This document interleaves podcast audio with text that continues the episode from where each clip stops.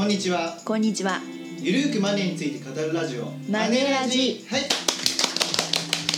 えー、第88回とい。うことで、はい。えー今回もゲストを呼んでの特別バージョンということでございます。はい。はい、えー、早速ですがお呼びしたいと思います、はい。えー、20年以上にわたり、えーレタスクラブマネープラスエッセなどのマネー記事を取材編集していて、えー、消費経済ジャーナリストの松崎のり子さんですよろしくお願いします、松崎のりこです。よろしくお願いします。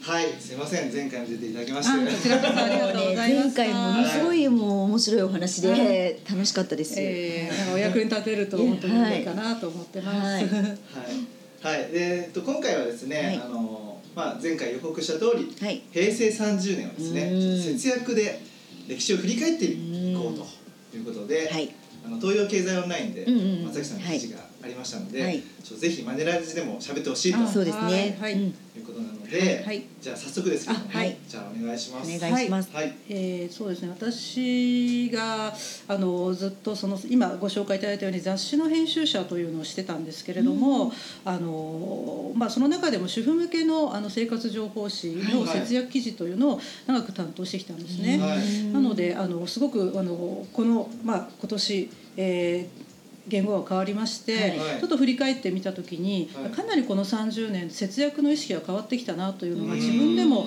総括してみると非常に面白かったので、はい。ちょっとまとめてみた、まああのまとめてネットで記事を書いたんですけれども、はい。あのまあ、読んでいたあ今聞いていただいている方が多分お若い方かもしれないんですが、まあ、平成元年っていうのはまだあのちょっとバブルのすごくこういい時期だったんですね。うんはいですごく株価も上がってましたし、はいあの給料も右肩上がりで上がってました。はいであのまあ女性はあの海外ブランドのバッグを必ず買ってましたしうん。クリスマスにはなんかあのはいホテルを予約してうんそれであのまあクリスマスディナはいーではい。まあ本当にゴージャスななんかクリスマスを過ごすそしてまあスキー苗場にスキーに行くみたいな。もう本当にこう何かこうねはい。アイコンのようにねうん。もう私をスキーに連れてみたいな感じだったんですけれどもそれがあのちょっと陰りといいますかまはい。ああのバブルがはじけたのがまあいわゆる平成3年なんですけどはい。その頃からやっぱりちょっとあのこのままじゃまずいということで。うんうんうんあの節約あの主婦雑誌も節約記事というのもはい。非常によく扱うようになりました。ん。であの、まあ、今ちょっともう休刊してしまったんですけど平成2年には「素敵な奥さん」という、あーまあ、非常にこの代表的な、はいはいはい。あのまあ、節約のあのね。主婦向けの雑誌ということではいはい。代表的な雑誌が、い。まあ、創刊されてそこでもう一大節約ブームというのが、あの起きたんですね。うん。でただその時のあの節約っていうのは今とは全く、まあ、今と違うというかいわゆる一言で言うとドケチ節約というやつで あの、まあ、お風呂のみはいはいお湯を、よね。まあ、変えないで家族で続けて入るとか、はい。あのえー水洗トイレのタンクの中にペットボトルを入れて、はい。ちょっと水の節約をするとか あとやっぱりあの、えー例えば卵が、あはい。のひお一人様1パック100円みたいなのがあったら、家族で並ぶとか、あと街でティッシュを配ってると何回も往復するとか、そういうああのちょっとこう格好悪いっていうか、うん。いわゆるドケチだね、はいまあちょっとなんか私大阪大好きなんですけども、ええ。大阪のおばちゃんみたいなはい。感じの、はい。まあイメージなんですね。なるほど。はい。だからあのあとは主婦が非常に手間をかけてた節約だなと、はい。あのお風呂の残り湯っていうのはもうお掃除に使ったり洗車に使ったり、うん。あのとにかく使い回すとか、はい。あとは米の研ぎ汁で食器を洗うとか、はい。あとまああの、えー着古した子供の下着みたいなものはもうあのボロ布として小さく切って、ティッシュを使わずにそれであのまあティッシュ代わりに使うとか。えー、あそうなんですか？あとラップあのなんあのラップフィルムみたいなの買わないで、あのえー、とお皿の大きさに合わせたお皿を上に乗せてんしまうとか、そういうこう何か代用して、へーあの物を買わずに済ますっていうのがうん非常にその当時の節約というイメージだったんですね。だからなんかあれですか食器洗ってたんですか？あの、えー米の研ぎ汁とかであら、はい。今も多分ねそれ研ぎ汁でちょっとこうなんか肌もすべすべにな 油汚れも落ちるみたいなそうですよね。だから何か代用する買わないで何かで、あの代用するそれで出費を減らすっていうことが非常に、あの初めのなんかいわゆる節約ブームの頃はい。やられたことですね。まあこれは大体節約の効果あったんですか？はい。節約の効果はあったんですか？まあでもブームでしたからね、うん。あとまあそうですね。あの待機電力みたいなものを節約しようと思ってあーはい。あのコンセントとにかく家中のコンセントをうん抜くとかブレーカーを落とすとか、はいはい。そういうのもやってて、まあ、それってまあ今考えると効果があるものもないものもありまして、うんうんはい。特に今はまああんまり待機電力もかわあのかからないあの、省エネ型が増えてるので、やはい。やらなくていいかなという気はするんですけれども。まあでもすごく頑張ってたなとあのただ、主婦が一人で頑張ってたなっていうところが、はい。ちょっと寂しいかなっていう感じもするんですけれども。だからあんまり尊敬されなかったんですよね。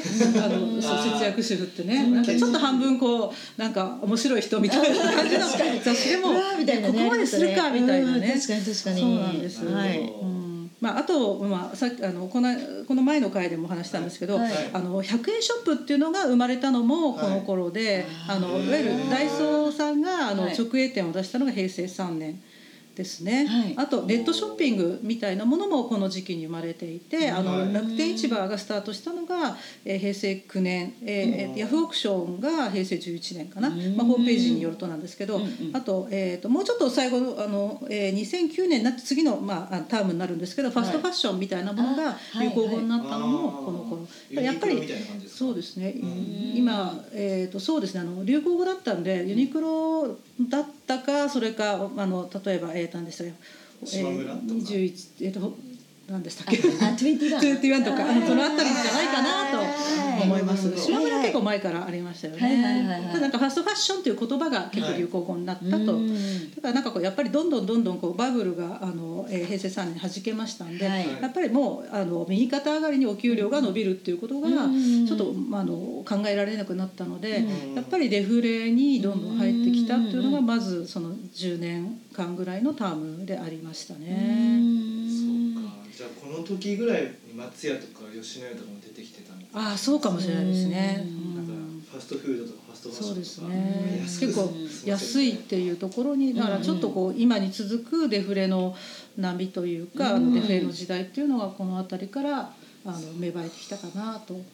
それがまあ今に本当にこうでなかなか上向きにならない原因ですねうん。ちょっとデフレの味を覚えちゃったっていうかね私たちが。そうですはい。ね。うんでまあ、次の、まあ、10年間平成11年間っていうのはまたちょっとこの変わってきまして、はい。えー、と平成その節約っていうことがで、うん。なんかケチからなんかちょっとこう物を持たないみたいな方にだんだんシフトしてきましてなんかシンプルライフとかうんエコとか、そのあたりがちょっとこう主婦雑誌の,、はい。あの記事ではちょっとブームになってきたんですね。なるほど。で特にちょっとエポックメイキングだったのが、あのえー捨てる技術という辰巳渚さんのご本が平成12はい。年にはい発売されたんですけれども、はいここであ捨てていいのかっていうのは初めてなんか私たちも気がついて、うん。で物が多いっていうのがうん。豊かじゃないんだよあの別に捨てていいんだよ、うんあのいらないものは捨てていいんだ。っていうことであじゃあなんかこれからはあの不要なものは買わない。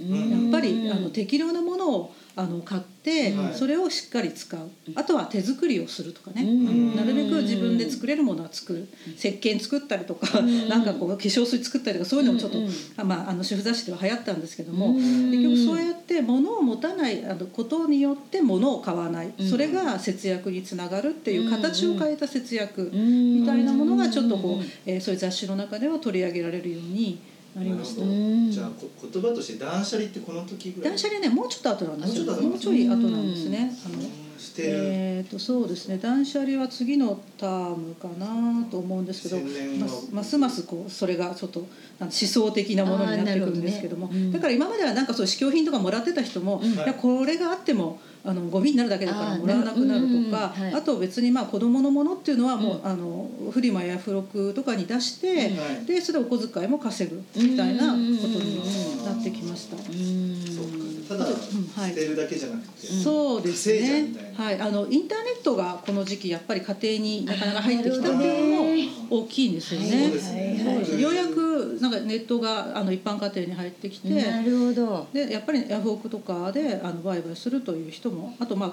えーいわゆるガラケーというのも、うんあのこの時期に登場して。そうですね。あー。15歳でしたね15歳。そうです。ね やだな。やだな。でもまあもちろんまだその時はドコモのはい。i モードみたいなものが、はい i モード使ってましたねうんなんか P50 そうそうそうそうそうそうそうそうそうそう。まあなのでこの時期あと電子マネーみたいなものも登場して、あスイスイカカとか。そうはいはい。みたいなのが。えスイカが2001年、えーパスモナナコワオンが2007年。え。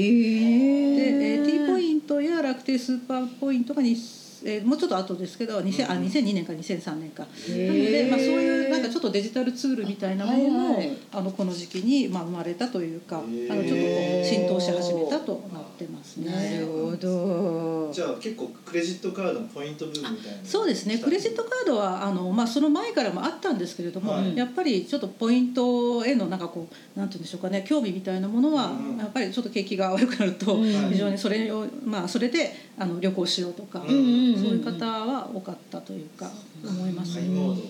あだからパケット代を節約するとかね。そうですね。だからなんか難しいカタカナで入れようとかはいはいはい感はい。覚でそうあの絵文字だけで要件を伝えようとかね。ありました。ありましたね。ありました。あの懐かしい、すごい。あとカラーじゃなくてモノクロで送るとか。はい。はい。まあこの時期あとあの固定電話が家に普通にあったので要件は紙に書いてファックスで送る。すごいそれで電気代。節約とかそういういや電話代節約はいはいはいはい。ね。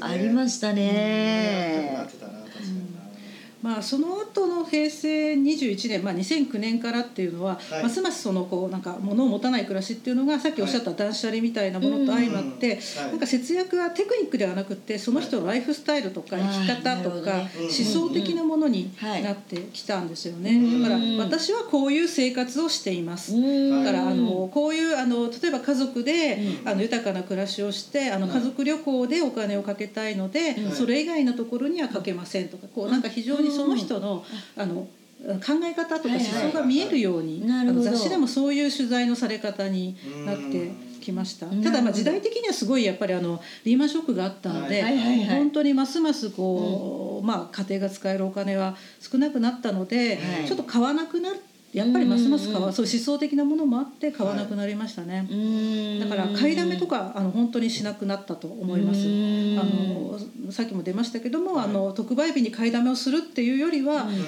本当に普段からそんな買いだめではなくて必要以上にストックを買わないし、冷蔵庫の中もなかなかすっきりしてて使い切れる分しか買わない。うん。で洋服もクローゼットに本当にもうすっきり見えるだけ。うん。だからその分やっぱり家族で楽しむことに、うん。まあ、ディズニーランドにあの必ず、まあはい。例えば半期に1回行こうね、うん。そっちにはお金を使う。あメリハリが出てきたんそうなんですよ、うん。本当にメリハリが出てきたなと思います。うん。でやっぱりあの、ね、さっきの断捨離みたいなものもあって自分のやっぱりあの物に振り回されないようにしたいとかあとあのこんまりさんの人生がときめこれもねこの時期のですね。なるほどアメリカとかでもね受け入れられてね。すごいね。ご活躍でだからやっぱりなんか物との付き合い方っていうのが全然物を持ってたくさんあることがすごい幸せのしあの象徴だったのが多分バブルの頃なんですけど、はい。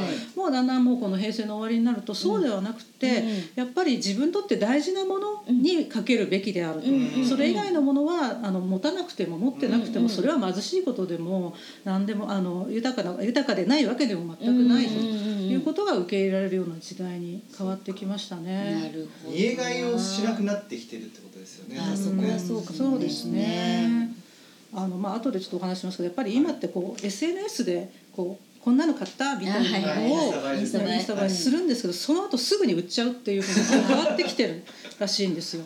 なんかええあのワンショットショッピングっていうらしいんですけども、まあ、極端なこと言うと1回ショットであの撮影をしてはい載せて「いいね」もらったら、うん。もう次は売ってもいいみたいな。だそのぐらい物の所有するっていう意識はもうこの平成30年間変え変わりましたね。なるほど。まあ、あとスマホのやっぱり登場が大きくて2008年に iPhone が、はいはい。えー日本で発売されたのかな、はい。でそれからやっぱり今までは P その前の時代は PC だったのが、もうあのスマホの時代になってきて、はい。やっぱりそのいろんな情報を集めるのもあの私がやってた主婦雑誌ではなくって、はい。もう SNS ではい。節約情報とかお得情報をはい。集めるように変わってきたというちょっと雑誌をやってた人間としては寂しいな。だからそういう情報収集能力が高いってことがはい。節約達人のもう本当に一つのたしなみみたいな方に変わってきたなと思います。ちょっと買いとかすごいっすね。すごいね。マジっすねか。それでしかもやっぱり売る前に、うん。あ買う前に見るんですって。うん。メルカリとかを入って。いてでこれならいくらで売れそうっていうのをちゃんと。買うんですよ。出口えを見据えて。すごいね満足できるんですかね。いみんなからいいねもらうことはやっぱ承認欲求みたいなのがあるんじゃないですか？承認欲求が強くなってるってことです。ねねまあちょっとそれは多分世代がもう本当に私結構あーっと上からはー見て上というか遠いところから見てる感じなんで、ええはい。そうなんですかって感じ。でも頼光さんとかは多分ねちょっと世代でね頼光さんは。僕僕は物を持たないので好きなものには使うんですあよ。でもそうなんですよね、うんだから今やっぱりそうなってきて、はい。物を持ってることってかっこ悪いって逆にかっこ悪いの。よ家の中にごっつり物があるっていうのって、うんそれこそ本当にあのなんかおしゃれじゃないねっていう風潮に、この30年で変わってきたなと思います、だから買えないんじゃなくて買わないっていうふうになりましたね、買えないっていうのは貧しいですけどいや、はい。自分はもう思想を持って買わないんだ、うんうんうん物は持たない。それより大事な体験とか自分の,、ああのなんか勉強したりとか、そういうこうあれキャリアを積むことにお金をかける。そちらの方がよっぽどお金の価値として高いという考え方に随分変わってきたなと思いました、今の若い人たちは結構ね自分磨きしっかりしてるってことですかね。だからなんか我慢するっていう節約っていうのはもうないんだろうなと、うんうん自分がかけたいものにかける。うん。はい。であのだからなんかお金をコントロールする時代。なるほどねセーブするんじゃなくてお金をコントロールして、うん。その使いどころをはい。うまくこうやりあの決めていくっていうことができる方が節約上手って言われるような時代になってきたのかなと思ってます。なるほど。ねキャッシュレス決済始まったらますますね、うん。電子で管理しないといけないですから、そうですうねん。だから本当にそのスマホがやっぱり主役にこれからうん。令和の時代はなっていくと思うのでうん。やっぱりスマホはあのをどう使いこなすかによってうん。そのなんですかね支出のまあコントロールをはい。まあできるまあできるというかそこがキーになっていくかなと思います。ポイ活っていうのもねああるんですもんね今ね。そうですね。やっぱりポイ活あの主婦の間でもやっぱりポイ活っていうのが一つのやっぱり、まあ、流行語になってきて、ねものすごい詳しいですようね。ん。ねだからポイ活。昔はだからネットで物を買うなんて怖くてできないだったんですけど、そんなのもね本当に昔話ですよね。なんか雑誌についてる通販使ったことありましたえそうですね。昔はやっぱりそういう、まあ、通販が安かったんですけどもあうもうそれも。一回洗ったらすぐ剥がれちゃって なんだこれみたいな。もうなんかね、はい。それもやっぱり紙のそういう通販っていうのも今全部ネットに変わってそうですね。ましたよねただなんか面白かったのがやっぱりそのはい。メルカリさんの調査で、はい。買うものの単価は上がってるって言ってましたね。あの要はあの自分が初めて新品を買う時はちょっと売ることを考えてるから、普段自分が買うより若干1割ぐらい洋服とかははい。高い値段のものを買うように、買うっていう傾向があるんですって。へーそうなんですか。うん。でまあ多分それをすぐに、まあ、売るというか売ってお金にすると。へえそからなんか消費の形が変わってき消費の動機が変わってきたんですかね、まあ、若い方中心だと思うんですけど、うん。あとやっぱり今ってなんかあの処分捨てるのにお金がかかる時代になっちゃって。はいそうですね。何をあの捨てるんでもやっぱり手間とお金がかかるので、うん。もうそれがやっぱり大変なので余計なものはもう買わないかなというふうにはいなりました。借りちゃえばいいみたいな、あそうですね。サブスクリプション、うん、もうやっぱりサブスクがこれからすごいこうただサブスクの場合も本当に必要なサービスを見極めないと、そうですね。逆に何でもかんでもサブスクの会員になってしまうと、月々の固定費が増えてしまうのでそこはこの冷静な見極めがうん必要かなと思います。令和はどういうふうになってきますかねやっぱりそのスマホが、ん。あの非常になんて言うんでしょうかね主役になるんですけどそれを見越して、はい。企業側とかもどんどんスマホでこう、はいこのスマホで買う人が増えてます。あの今ってあの、えー、e コマースの、はいはいはい。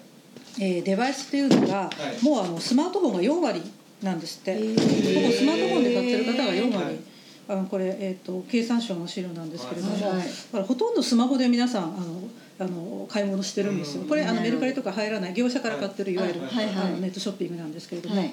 ということになると、うん。それだけの情報を、まあ、スマホに集約してるので、まあ、あのちょっとこうなんですかね。やっぱり企業側もどんどんどんどんこれいいおすすめおすすめっていうのを、あのえー出しやすくなるので、まあ、はいちょっとそこはあの冷静にしないと、はい。ちょっと使いすぎになってしまうあのうん。可能性はあるのでそこはちょっと令和の時代は気をつけてほしいかなと思います。なんかライブコマースっていうのもね流行ってるじゃないですか、うん。あの日本はねようやく入ってきて、化粧品とかそういう服とかをなんか買うみたいになってますけども、うん。結構やっぱ使いすぎが注意になっちゃいますよね。あとはやっぱりそのね、はい。キャッシュレス決済もいい面もあるんですけれども、はい。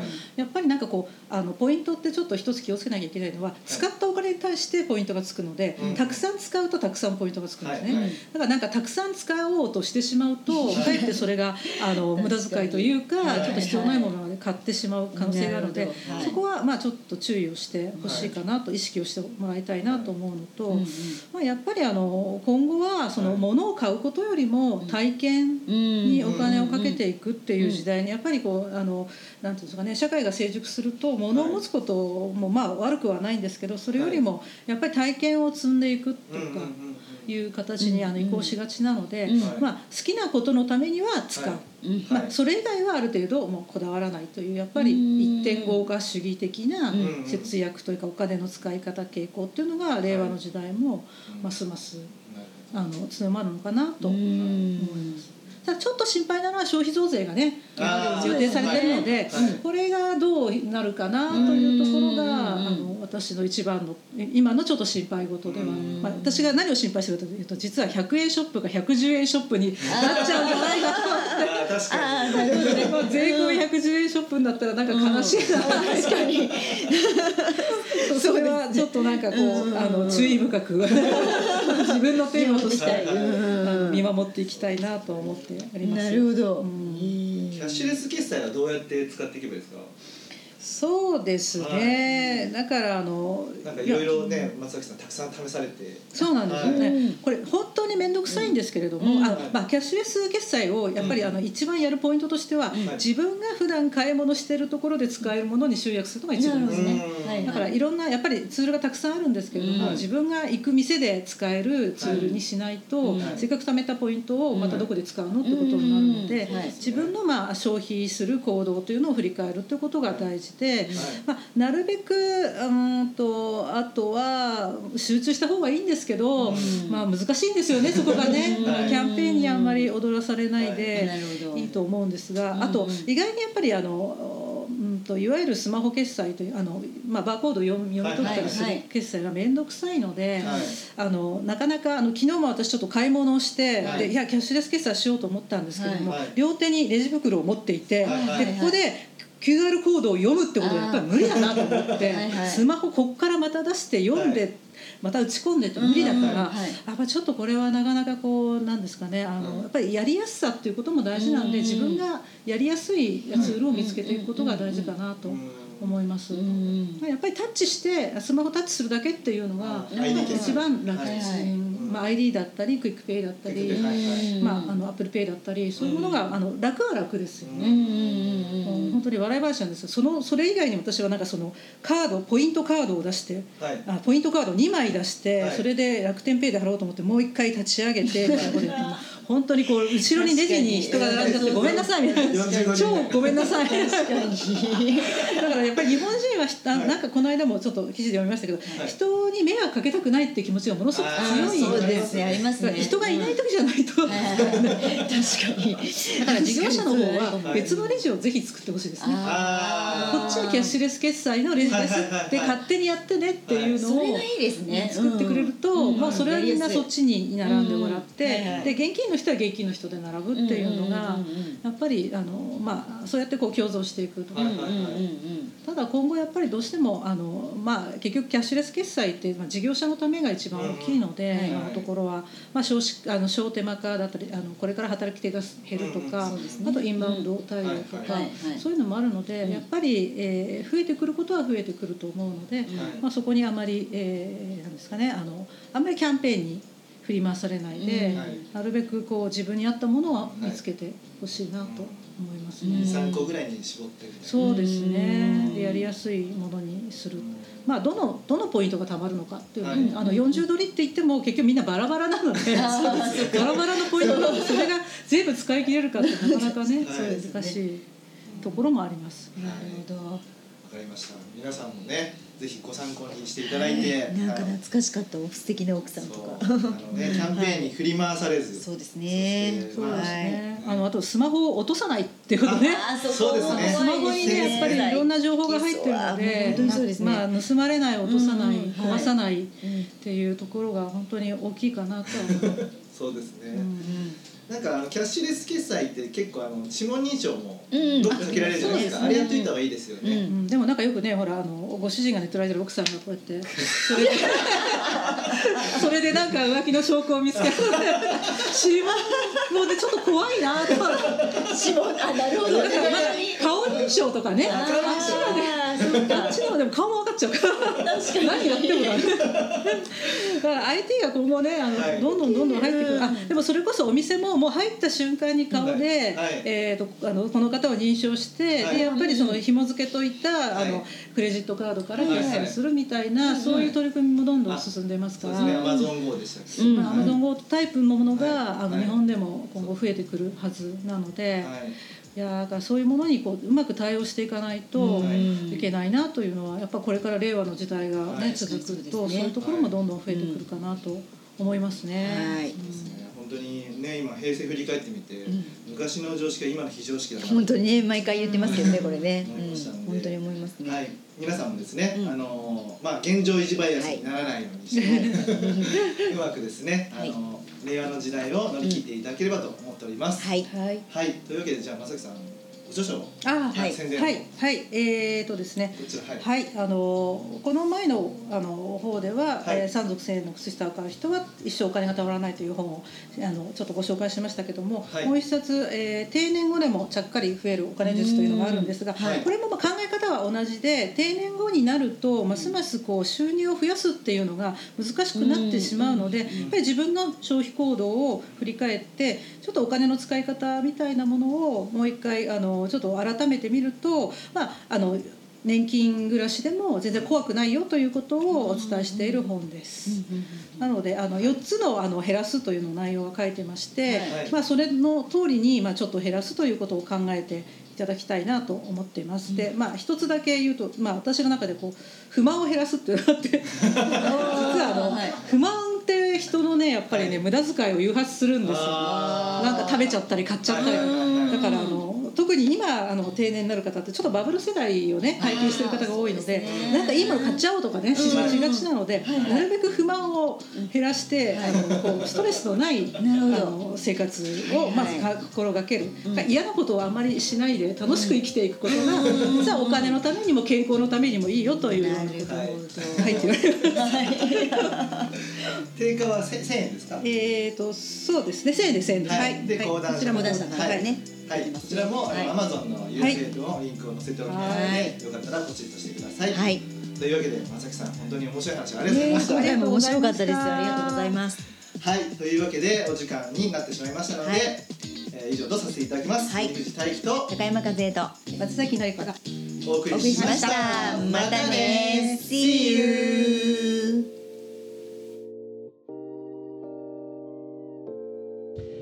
この番組では皆様からのご意見ご感想をお待ちしております宛先は info アットマークマネー &you ドット jp info アットマーク money and you ドット jp までお寄せくださいこの番組はマネー &you より藤大輝高山和恵制作リベラミュージックでお届けしました。